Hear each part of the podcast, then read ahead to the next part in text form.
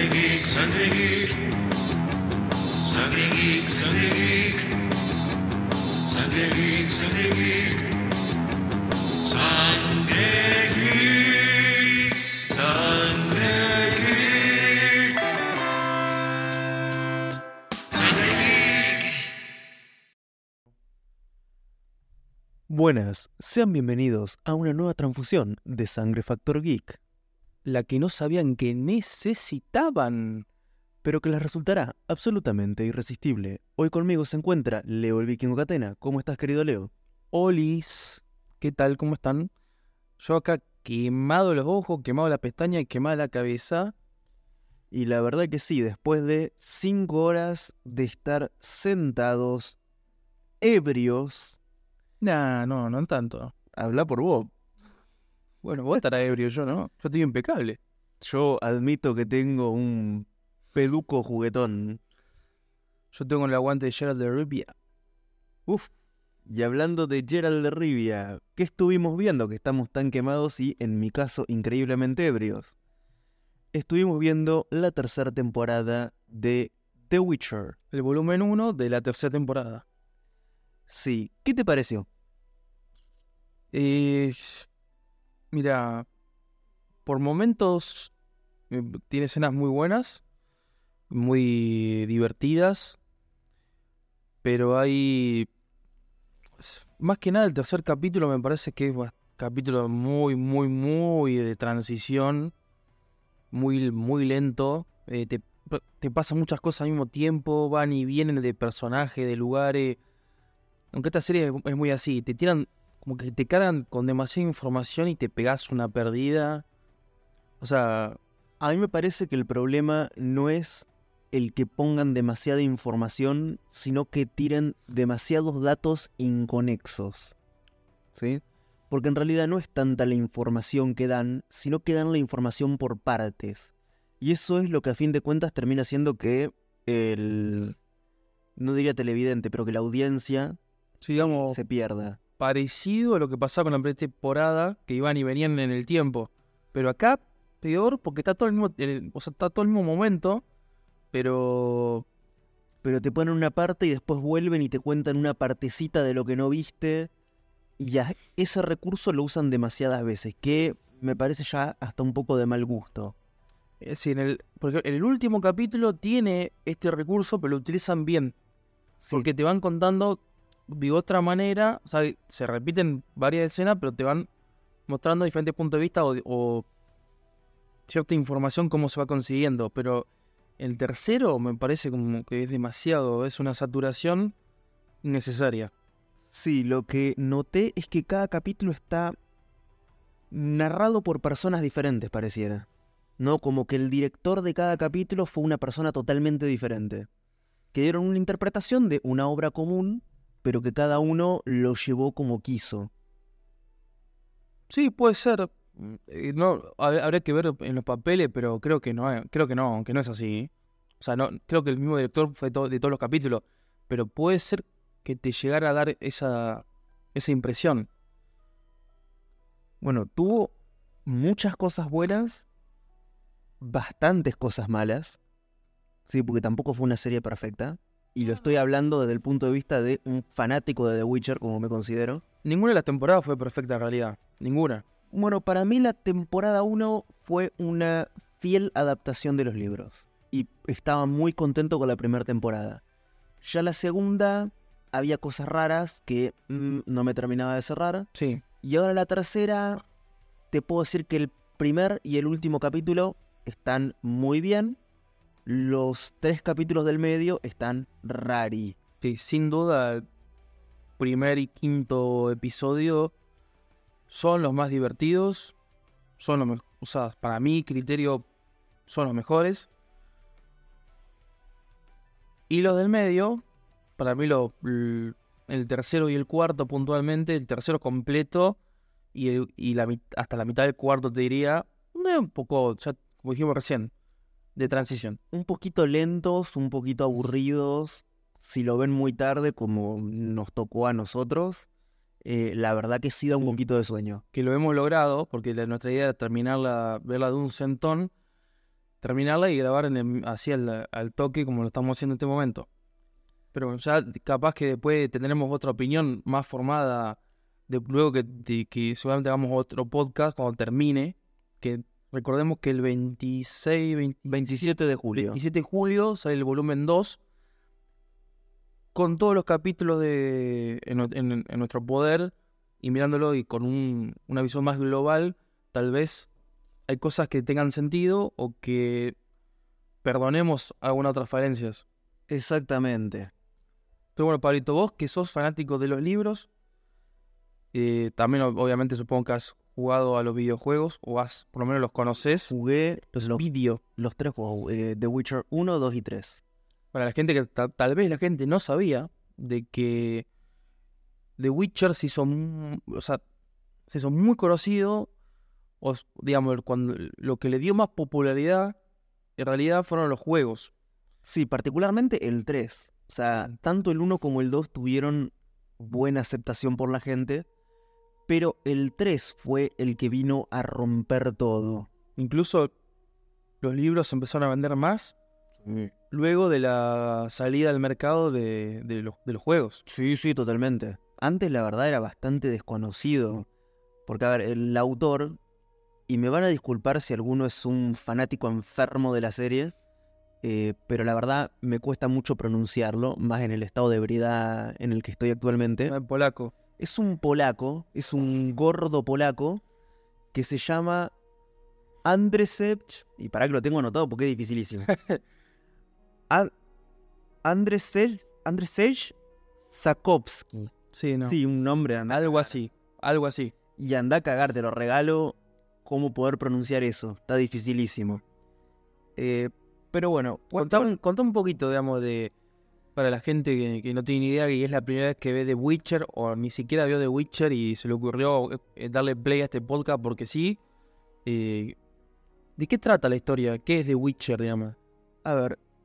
The Witcher nos plantea un universo ficticio Ah, vale. que se encuentra situado en la región de Polonia, sí, en una especie de Polonia medieval. Eso simplemente porque el autor era polaco. Sí, porque era polaco, pero inclusive los nombres, Redaña, Temeria, eh, Nilfgaard, Sintria, son nombres muy antiguos de algunas regiones de Polonia.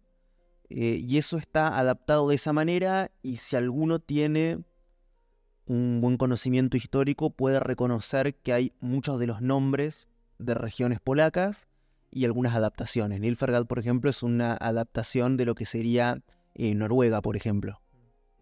¿Sí? Pero bueno, en este universo nos plantean que hubo un suceso conocido como la conjunción de las esferas. Que Alguito se nombra. Sí, se... Alguito se nombra en la segunda y bueno, era la tercera temporada. Pero muy poco. Ahora de- después lo, lo desarrollamos si, si quieren. Eh, pero bueno, a partir de esto tenemos muchas razas que se juntan en un mismo terreno, El mismo mundo. en, el- sí, en un mismo mundo. Y bueno, obviamente tienen peleas entre ellos porque se llevan mal. Son como los Skrulls con lo humano en Civil War. En Civil War. Secret Invasion. En Secret Invasion, exactamente. Eh, pero a fin de cuentas el protagonista es Gerald de Rivia, que es un Witcher. Y ahora ustedes me van a decir, bueno, Un brujo. decime qué mierda es un Witcher. Traducido al español como brujo, es una especie de cazarrecompensas. ¿Sí? Como, Mandalo- como el Mandaloriano. Como el mandaloriano, es una persona que le pagan para deshacerse de los monstruos. ¿Sí? Es eso. Ah, pero tiene una preparación especial. tiene una preparación especial, hay un montón de cosas relacionadas con eso, pero si lo reducimos al mínimo para que entiendan de qué va, bueno, Gerald es un cazarrecompensas que mata monstruos y Pero- se ve metido en todo este quilombo político, cósmico, Aclaremos que no es mago. no es mago. Utiliza cier- cierto Bueno, por eso tenemos que decir también que es un mago. Sí, Claro. y que es un Witcher eh, de una manera un poco más Claro, extensa. Por eso, sí. te- debería explayar esos personajes, pero no te bueno, sí, cabe dentro del podcast. pero cortito. Bueno, un Witcher es un humano al cual le dieron una serie de pócimas que le provocó unas mutaciones que lo hacen más apto. ¿sí? Una especie de suero de super soldado, como Capitán América. Llevando todo a. Llevando todo a Marvel que puede ser más conocido. Es como el suelo de. que se hizo en base a Hulk. Claro. Super soldado. Este suero, aparte de todas las mejoras físicas que tiene, da un par de particularidades. Que es, primero, estos Witcher tienen una resistencia extrema a los venenos. Sí, pero súper extrema. Por eso las pócimas la pueden usar solamente ellos. Claro, por eso las pócimas la pueden solamente usar los Witcher. ¿Sí? Están hechas específicamente para ellos. Y son los únicos que las pueden tomar. Porque si las toma un humano normal se mueren, porque no las pueden aguantar. Sí, literalmente es como veneno. es veneno. ¿Sí? Después tienen una resistencia a la magia bastante interesante. Sí, son bastante resistentes a la magia. Y además, así como datito, adquieren la capacidad de utilizar ciertas formas básicas de magia. Esa mismo. Estas formas básicas de magia se conocen como señales, que es una especie de magia de batalla muy rudimentaria. Sí, tipo que se ve varias veces cuando pelea a Gerald que hace como un escudo. que hace, por ejemplo, un escudo, o creo que se llama Arda, si no me equivoco el- la señal. Después tenés otra que es Igni, que prende un poquito de fuego. Otra para mover un poquito algo. Claro, sí. O una pequeña ráfaga de aire. O poder manipular un poquito las emociones de alguien más. Pero es todo así muy rudimentario, ¿sí? Además, estos Witcher se vuelven autistas. ¿Sí? Pierden un- totalmente la capacidad de relacionarse con, con el entorno a una manera emocional. Es como que pierden las emociones. Y se manifiesta tanto en la serie como en los libros como la incapacidad de sentir amor. Sí, que digamos el sentimiento universal. Pero en realidad sería cualquier tipo de sentimiento. Cualquier tipo de sentimiento. Ni miedo, Empatía. ni empatía, ni amor. Son más psicópatas que otra cosa, ¿no? Pero bueno, supuestamente la mutación provoca eso. Y también estas mutaciones los vuelven estériles. ¿Sí? Físicamente esto se manifiesta con piel pálida, ojos amarillos y pelo blanco. Claro. Y eso es común a todos los Witcher. Todos los Witcher tienen la piel pálida, tienen los ojos amarillos y tienen el pelo blanco. Es que casi un- le diría una marca del- de la raza, si se quiere. Mientras tanto, un mago, y acá vamos a diferenciar un montón de lo que es el libro y los juegos de lo que es la serie. En los libros y en los juegos son humanos, pero que tienen ascendencia élfica. ¿Sí? Y esa ascendencia élfica les produce cierto contacto con la fuerza universal del caos, que ellos pueden manipular para producir hechizos mediante el estudio, mediante la fuerza de voluntad. Sería algo. vas- eh, traspolándolo a Star Wars, sería como la fuerza. Algo como la fuerza. Que pueden manipular la fuerza. Pero tienen que tener una ascendencia élfica, Claro. sí o sí, para poder usar la magia. Si no la tienen, no pueden usar magia, punto, son humanos normales. ¿Tá? Mientras tanto que en la serie nos plantea como que esa mezcla de humano y elfo es rara y los ponen como extremadamente discriminados porque tienen malformaciones y bla bla bla. Que sí, en el libro está esa discriminación contra la gente con malformaciones, pero no así con los que tienen ascendencia élfica. Claro. Inclusive en muchos lugares es algo que está eh, muy valorado, como por ejemplo con em, eh, la princesa, Claro, con Siri, sí, sí. con Cirila. Claro, lo que yo. Lo que a mí la serie me dio. La serie de Netflix me dio por entender. Es que tanto humanos como elfos pueden utilizar la magia. Pero que los elfos son. tienen más potencial. O sea, tienen más nivel de poder. O sea, que podrían utilizar la magia de una forma más eficiente y más potenci y más sí, más potenciada, valga la redundancia. Eso es lo que me va a entender a mí. Bueno, Por lo que vos decís, sería eh, que los humanos deberían tener por lo menos algún tipo de ascendente élfico, porque si no, no podrían usar la magia. Claro, y bueno, todo esto se traslada a lo que es la conjunción de las esferas, que es cómo se crea este mundo. ¿Sí? No sé si ustedes vieron eh, Doctor Strange, la, la última película, Universe of Madness. Yo sí la vi, obviamente. Sí. Bueno, vieron todo ese tema de los universos que chocan. Bueno, acá es lo mismo. Es muy similar. Solamente que acá los universos que chocan no se destruyen, no es que uno se come al otro, sino como que se fusionan. Entonces acá tenemos, al menos que tenemos probado por los libros, tres esferas que se unieron. Que son la esfera donde vivían los elfos, la esfera donde vivían los humanos y la esfera donde vivían los monstruos. Esferas se, como- se llamará como Los universos. los universos, mundo. Pero se le llama esfera porque. Porque ellos le dicen así, porque de la forma. porque tienen forma de esfera, Mm, según ellos. Ok. ¿Sí? Entonces, eso colisionaron hace más o menos 1200 años, que es el, el tiempo sí. que- del que estamos hablando, Lore.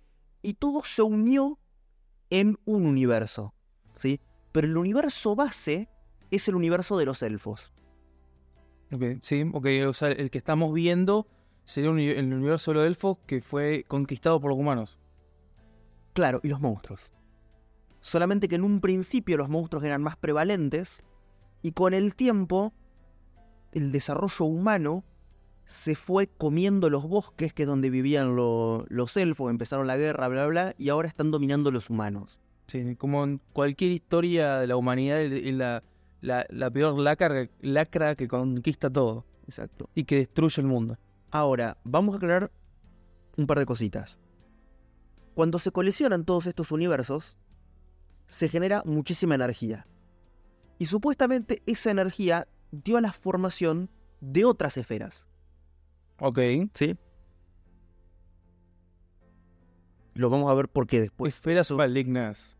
Sí, en, en esa esfera de la que estoy hablando, que es una particularmente, es de donde proviene la em, compañía salvaje, es la cacería la salvaje. cacería salvaje.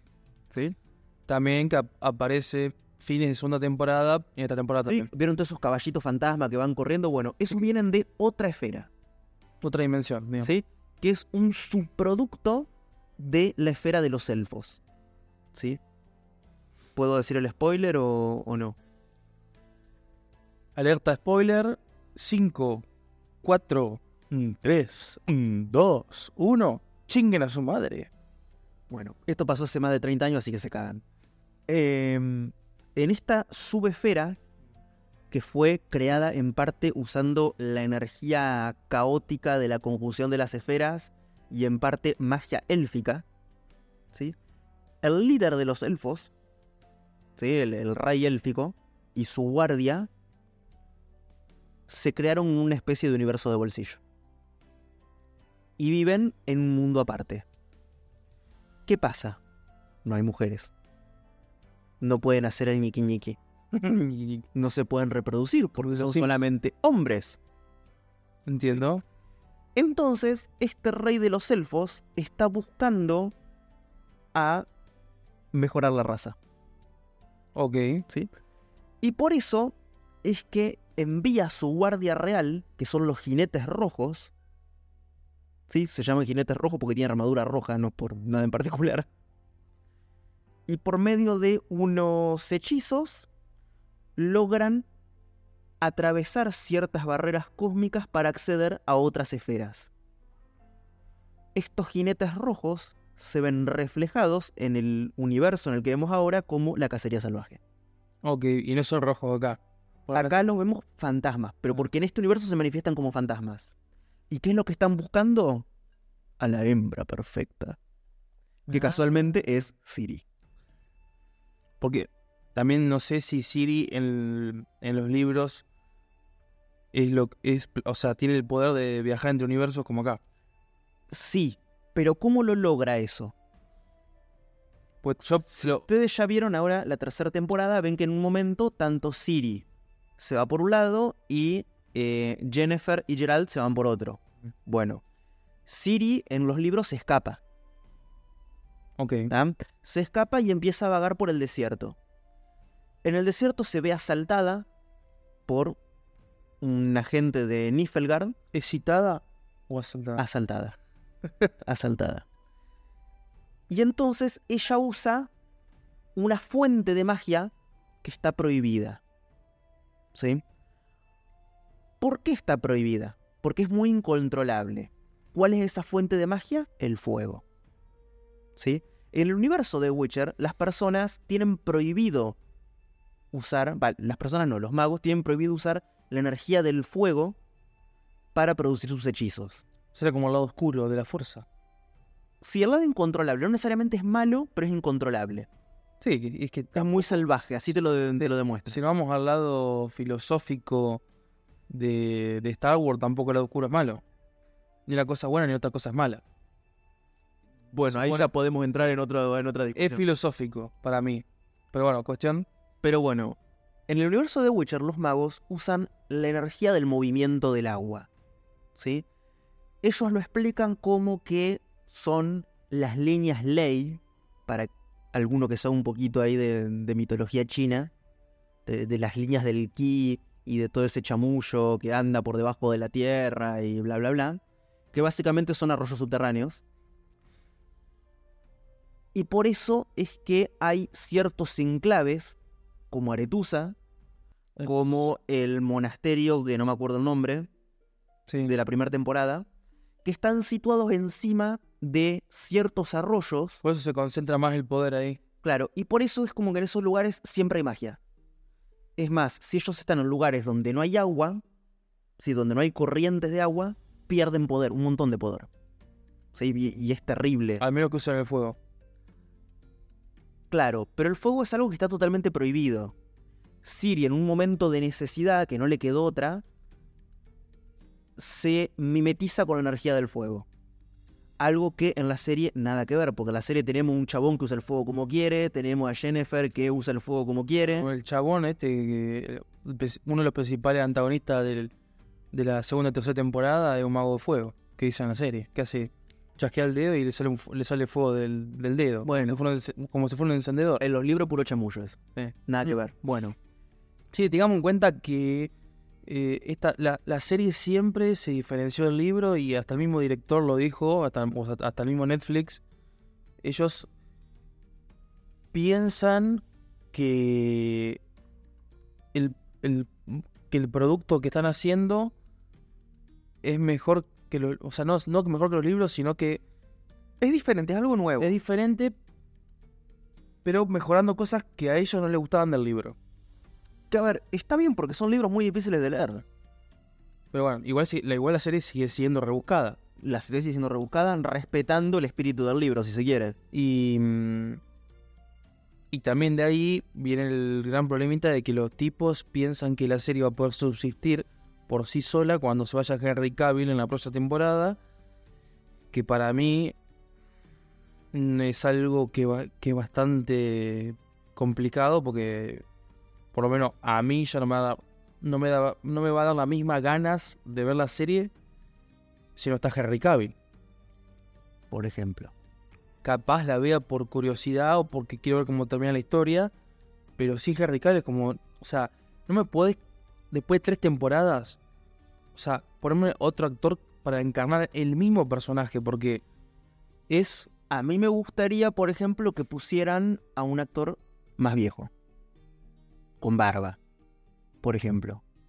Para demostrar que pasaron los años. eh, Porque podría, en los libros eso sucede. podría ser una, una salida elegante. Pero me parece que no. Yo vi el actor que lo va. que va a continuar, no me acuerdo el nombre. Va, si lo buscamos uno lo encontramos. Pero un tipo joven. Pero bueno, volviendo al tema de Siri. Eh, ella ahí agarra, mete energía al fuego. Bien pituda, se vuelve, pero así. La Fénix de X-Men, no así. Los mata a todos. Pero ese, esa conexión supermasiva de magia produce que ahí en el desierto donde ella estaba, estaba al lado de un monolito, ¿sí? Y ella activa los monolitos. Que hay- había uno en el desierto y había otro en Sintra, había otro en Aretusa, ¿sí? Los activa todos juntos a la vez. ¿Estos monolitos para qué servían? Eran puntos de teletransporte. Corta. El tema es que Portales. eran portales. El tema es que no solamente permitía viajar entre monolitos, sino también entre monolitos de diferentes esferas. Así es como ella termina primero en un universo donde había unicornios, ¿sí? Que lo vemos en el avance. Sí. Después termina en un universo que sería en el que vivimos nosotros. Y después termina en el universo que yo te digo de El Rey de los Elfos. Sí, donde está, donde está esta um, persecución salvaje, no sé. Exactamente, y ahí bueno, tenemos todo el arco que no quiero seguir avanzando por eso. Sí, sí, me, me pareció una excelente explicación, o bueno, por un excelente contexto a, a lo que sería la serie. Hablando un poquito más puntualmente de la tercera temporada, cosa que se puede llegar a destacar. A ver, mm, fue un poco difícil. Me gustó cómo se adaptó. Sí, me gustó cómo llevaron a cabo algo que es muy difícil Cambiando a de leer. Claro, a ver, es una historia muy difícil de leer. Sí, no- no es algo fácil. Me gustó cómo lograron darle sentido en un formato serie. Ahora, yo le noté muchas falencias. Muchas. Principalmente el CGI. El CGI fue horrendo. Sí, había, había varias escenas. Los personajes parecían pegados en el fondo. Sí, La iluminación, olvídate, no existe. Cualquier cosa. sí, no sé, raro, porque raro Vos tenías en el fondo un fuego, antorchas, bla, bla, bla, y tenías a los personajes iluminados con reflectores LED. No, pará, da- dame un mix. Eso es raro que Netflix haya hecho eso, porque yo, o sea, debería tener una buena cantidad de presupuesto esta serie. Capaz, tal vez, como se baja Cavill y demás, le bajaron el presupuesto para la próxima serie, no sé. Otra cosa que no me gustó nada fueron las escenas de acción. A ver, la parte del, del gore, sí, eso estuvo bien, eso me gustó, estuvo bien. Pero la coreografía de acción, y si alguno practica cualquier tipo de artes marciales, va a estar totalmente de acuerdo conmigo, eran muy desastrosas. Muy desastrosas. Y me vas a decir que no tienen plata para contratar a un instructor de cualquier arte marcial para hacer algo más o menos creíble. No te digo súper creíble, pero que tenga más o menos sentido. Particularmente a mí no me parecieron que fueran tan desastrosas. No, o sea, me parecieron unas peleas normales. No, Me pareció peor que los Power Rangers. Nah, bueno, tampoco la boludé. Para mí fueron... Para mí Pegaban, fueron- pegaban a un metro y le pegaba. Bueno, eso sí. la- No, no había contacto. En la parte que Gerald hace como un movimiento y le, lo decapita a uno. Eso me pareció raro. Para mí fue. Yo, bueno, habrá usado algo de magia para decapitarlo. Porque Bueno. eso sí lo, lo decapitó a distancia. Bueno, Lo- también, pero, sacando eso, termino la idea. No me parecieron malas, malísimas y absurdas peleas, pero muy normalita. O sea, no es que, no hay, no hay ninguna que te deslumbre o que te diga, oh, mira, esto está buenísimo. vas a ver, yo comparo con temporada 1 y 2, ¿sí? Y comparo con los juegos. Los Witcher tienen una manera muy particular de pelear, no pelean así nomás, ¿sí? Ellos pelean usando una especie de katas que son como una especie de acrobacias, ¿no? Y generalmente usan la espada en reversa, ¿sí? en, en un grip reverso. No lo vimos, desapareció. A todo esto, Gerald generalmente lleva dos espadas. Una de plata para los monstruos y una de hierro para otro tipo. Pero en, la, en, las, en las temporadas pasadas tenía la de espada, yo me acuerdo. No sé, Y acá no sé por qué Se no la tiene más, no se la mató a un montón de elfos y no le pudo robar a uno una espada, no sé, se raro. habrá, se la habrá roto, la habrá perdido. O capaz dijo, mira, ya fue, me chupa un huevo, uso una para Se todo. olvidó cómo peleaba. se olvidó cómo peleaba en las en las dos temporadas anteriores, se olvidó cómo pelear. Siri también se olvidó cómo pelear. ¿Por qué decís vos? ¿Por qué lo decís? Siri fue entrenada en Carmor, Bueno, fue entrenada en la escuela de brujos, o sea, Ah. sabe pelear como brujo. acá, te, acá lo vemos, la única escena que vemos que pelea en... Bueno, en realidad pelea dos o tres veces. Cuando está entrenando con los brujos, ella aprende a pelear. Y aprende las acrobacias. ¿Y por qué acá no pelea con esas acrobacias? Acá solamente se ve dos acrobacias. Una cuando pega un salto y, y se columpia para zafar a un monstruo que la venía a, a rescatar, que la venía a perseguir, perdón, a atacar. Y la otra acrobacia se la ve en el barco, cuando pelean contra ese monstruo que sale del agua, que pega un salto y le clava la espada en la cabeza, pero nada más. Que a ver, No bien, sé- bien por el salto, pero bueno, los brujos No sé- pelean así como en círculo, dando vueltas. No se ve un, Girando. up- sí, no se ve un upgrade de ella de Más, la- justamente lo contrario. de la segunda temporada esta, no, no se lo ve. No, no, no, no se ve que. Yo me esperaba como que ya esté. Como que sea Padawan, como sea aprendiz de, bru- de brujo, pero que ya está encaminada, pero nada. que supuestamente debería ser así. Y es más, es lo que el lore nos está diciendo en la serie. Que ella estuvo entrenando con Geralt. Es más, tenemos toda una secuencia de entrenamiento con Geralt y con Jennifer. Sí. Con ambos. No, bueno, la, la primer, el primer capítulo, la primera media hora, se ve esto. Que, bueno, primero que te plantean que Jennifer estaba peleada con Gerald. Los que Gerald estaba, estaba en- ofendido con Jennifer. Que Jennifer se comunicaba a través de, de cartas que le dejaba. Mientras ella intentaba enseñarle algo de magia a, a Sindri. Eh, Siri, no sé. a Siri, Sindri. Me, Sindri, me confundo con el, con el God of War Ragnarok. Eh, a Siri. Y. Y bueno, no, primero, ahí se nota como que le cuesta mucho hacer magia. Pero después en las escenas de pelea se nota como que sí, no es una chica normal y corriente porque sabe pelear. O sea, se, se maneja bien, pero no pelea al Pero nivel. no pelea como brujo. No, no pelea con ese estilo. Que eso es lo que yo. Yo no sé cuál es el estilo de los brujos, pero no. Pero, a ver, vos jugaste el The Witcher 3. Jugaste un ratito. Sí, un rato, Bueno, no me acuerdo. En, la primera escena de The Witcher 3, que tenés eh, justamente la escena de la invasión de Niflgaard a um, Carmuan, está Geralt entrenando con Ciri, Sí, eso me acuerdo. ¿sí? Y es más, vos ves cómo se mueven, que es como que van girando para todos lados, que es lo que vemos en la primera temporada. Sacando eso, porque ponerle que los tipos de la serie no, no, no hayan tenido en cuenta ni el libro, ni los juegos, ni hayan hecho un producto totalmente original, que yo creo que es la idea. Yo a ella la veo como una chica entrenada, pero no está al nivel de un brujo ni ahí, pero tampoco la veo al nivel de un aprendiz. Es como que le falta a todo esto, bastante. ya había empezado a tomar las pociones para convertirse en brujo. Entonces, Sí, yo creo que al final de la segunda temporada eh, em- quedan a experimentar, viste, que le- eran jeringa. claro, que se le, le iban inyectando. que Gerald no quería porque tenía miedo que no la, no la soporte.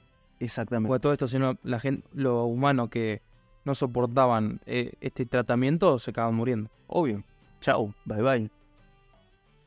Sacando eso de, de lado, la temporada continúa con que, bueno, te, te plantean un poquito. eh, Esto es un gran conflicto político a fin de cuentas. A ver, sí. ¿quién tiene a Siri? Porque Realmente, es claro, el clave punto- para dominar El único, la mitad punto, el único punto en común, digamos, de la serie es Siri. Que lo que interconecta todas las cosas. Porque los. em, eh, ¿Cómo se llama? Esta eh, persecución salvaje la está buscando a ella. Eh, los magos de. ¿Cómo se llama este? Aretusa. Are- Aretusa. No, el otro. El. Lo- los magos son de Aretusa. Perdón. Después Niflgaard también la quiere. Después Retania, Ni me sale Niflheim, pero eso es el juego de War. Niflgaard. Niflgaard también, el rey Niflgaard también la quiere, que dicho sea de paso, eso se dice en la segunda temporada, porque no- ya no, no sería spoiler, es el padre, Claro. también la quiere la maga esta que está con el pelado, que trabajan para el otro rey, Sí, Filipa. ¿sí? También la quieren a ella. Básicamente todo el mundo la quiere a ella. Los elfos la quieren también, me olvidé de nombrarlo. Los elfos de... mm, que tipo, eh, la profecía dice que ella le, les va a dar un nuevo mundo, le va a dar un... Claro. Básicamente que Porque, por bueno, lo que estamos hablando, ¿no? Que puede, los puede trasladar a otro, a otra no, no solo los puede trasladar, les puede dar hijos. Sí, eh, a ver, porque esto justamente es otra de las grandes Ah, eso- diferencias que acá no lo estamos viendo. Eso no lo en la serie. Eso no lo nombramos, estaría bueno. Ellos no pueden tener hijos. A ver, no es que no pueden tener hijos, son muy poco fértiles. ¿Por qué? Porque los humanos y los elfos son diferentes. Que es algo que no te lo dice. Más allá de las orejitas puntiagudas, ¿sí? Tienen diferencias físicas muy importantes que no se ven en la serie.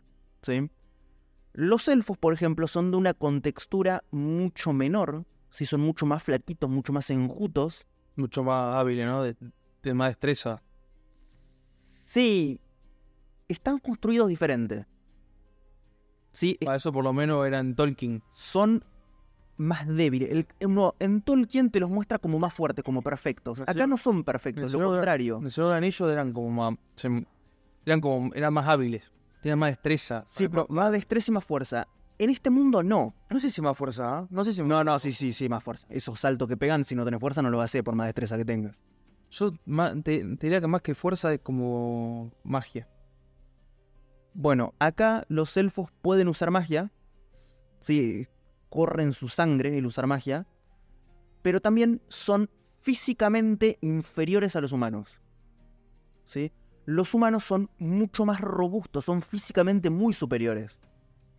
Inclusive hay en escenas del libro donde los humanos le arrancan las orejas con las manos a los, a los elfos de manera muy fácil. Qué barbaridad. O sea, sí son re sanguinarios. Eh, por eso son muy diferentes. A todo esto, los elfos viven mucho más tiempo. Son casi inmortales a no ser que sucumban ante la enfermedad Yo creo que o la eso. muerte violenta. Eso yo creo que es un común denominador en casi todos los autores que hablan de elfo, ¿no? Que son, tienen vida más longeva. Claro. En cambio, los humanos tienen la vida más corta, pero a cambio se pueden reproducir muchísimo más. Ajá. ¿Sí? Por eso es que los elfos terminan con humanos. Con una intención de poder prolongar su raza. Con mestizos. Con mestizos. Exactamente. mestizos. Exactamente. Porque los elfos no son demasiado fértiles. Y a todo esto, los idiotas mandan a todos los varones a que mueran. Sí, entonces, todos los que tienen edad de reproducirse, los mandan a la guerra a morir. Entonces, te quedaste sin ver lo que pasó en Paraguay. No, que mataron a todos los hombres. Bueno, así. Te quedaste sin gente que reproducir. Bueno, es normal, va a pasar. Y los humanos no, los humanos ahí aprovechan y tienen bebé. en- Sí, sí, como los conejos. Sí, parece el, el, el Brian y la Jenny de Villa 31. Olvídate, 40 hijos cada uno. Cobrando planes sociales como corresponde. Retomando con la trama de, de la tercera temporada, finaliza un poco en que deciden ir a Aretusa para poder entrenarla a, Si- a Siri, a decir Siri otra vez, a Siri en, en la magia y aprovechar también para reunir a los magos y ver quién es el maldito traidor que Claro, está detrás de todo esto. claro. Porque esto obviamente es un esquema que alguien está planeando para joder, ¿no? Pero es una escena que yo considero de las más importantes porque senta las bases de lo que va a ser el final. ¿Sí? Acá vemos cómo los magos se organizan, cómo el mundo se organiza detrás de los magos, y también vemos la cristalización de la relación entre Geralt y Jennifer. Sí, acá en este momento cuando Gerald se, se abre más. No solo se abre, sino que descubre que tiene sentimientos. O sea, descubre los sentimientos que supuestamente por ser brujo no los debería tener. No los debería tener, pero sin embargo los tiene para con Jennifer. Entonces es re importante. Y les voy a agregar algo para que guarden en su memoria. La escena de la bañera. Se van a acordar de mí cuando vean el final de esta serie. Interesante. Y me callo ahí. Muy bien. ¿Algo más para agregar o ya podemos darlo por finalizado? Y hay un... A ver, este es un mundo recontra complejo. Recontra complejo. O sea, Si lo quieren leer, les digo... Ojo, porque no es fácil. No es nada no fácil. es para cualquiera. Es, a ver, es como cuando se estudia fisiología humana. Lo ves por parte y no entendés nada hasta que no terminaste de estudiarlo todo. Son como 5 o 6 libros, ¿no? Eh, son cinco, si no me equivoco. Eh, pesaditos. Pero son muy entretenidos. ¿Sí? Si lo vas leyendo justamente por capítulos, son cuentos que tenés que ir leyendo, uno por uno. Al final, cuando te leíste todos los cuentos, entendiste la historia general. pero cuesta entenderlo como una obra completa hasta que no la terminaste. Es bastante difícil. Eh, y en cuanto a los juegos, que también son buenos en general, mi recomendación, saltéense el 1 y el 2 y jueguen directamente el 3. Sí, sí, sí. El de Witcher 3 es un producto muchísimo Es- mejor. El mejorcito. Tampoco es un juego para todo el mundo porque es un... Es un RPG. y mundo abierto. Y mundo abierto. Sí, sí, sí. Y es un mundo abierto en serio, porque vos podés hablar con cualquier, cualquier persona que se te cruce, o sea, con cualquier NPC. Eh, podés, te cuentan historias, te dan misiones secundarias, puedes recorrer un mapa muy amplio. Por eso no puede, o sea, te cruzamos otro, va y peleas. Al que gusta este tipo de juego la va a pasar pipa. Pero, Y son de clasificación R. sí, ¿sí? Porque tiene muchísimo contenido sexual. Eh, yo no tengo problema con eso, pero no es el juego que le tenés que comprar a tu nene de 10 años. No seas hijo de puta. Comprarle, no sé, el Farm Together. Hola, hola, hola típica. Va los nene. Papi, papi, yo quiero el GTA.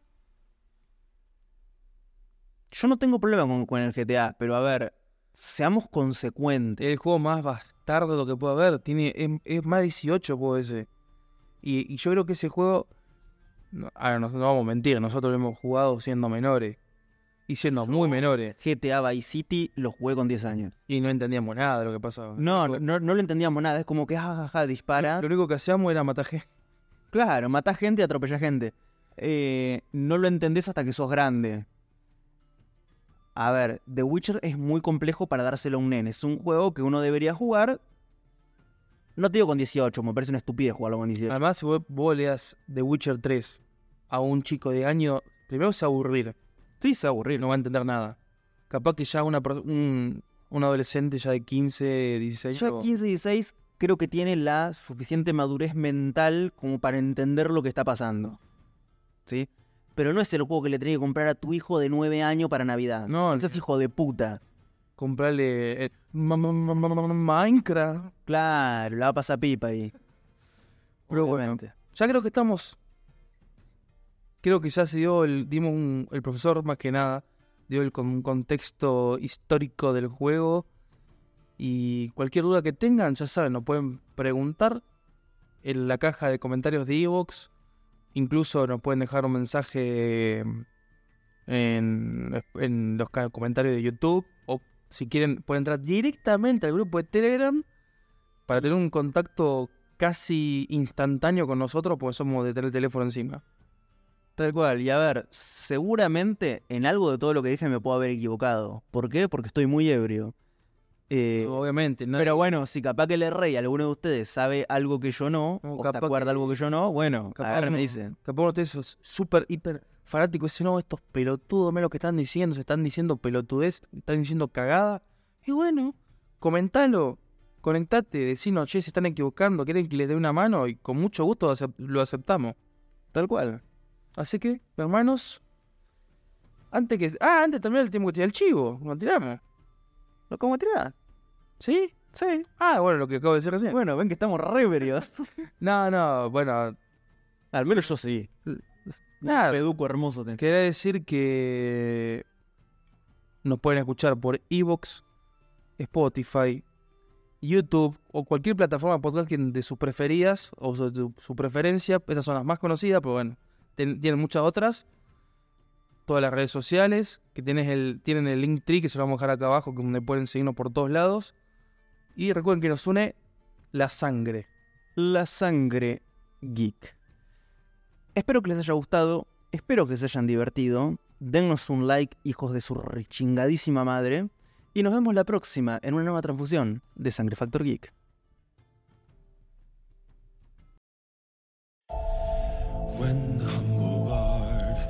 A ride along with Geralt of Rivia, along came this song. From when the White Wolf fought a silver-tongued devil, his army of elves at his hooves did they revel.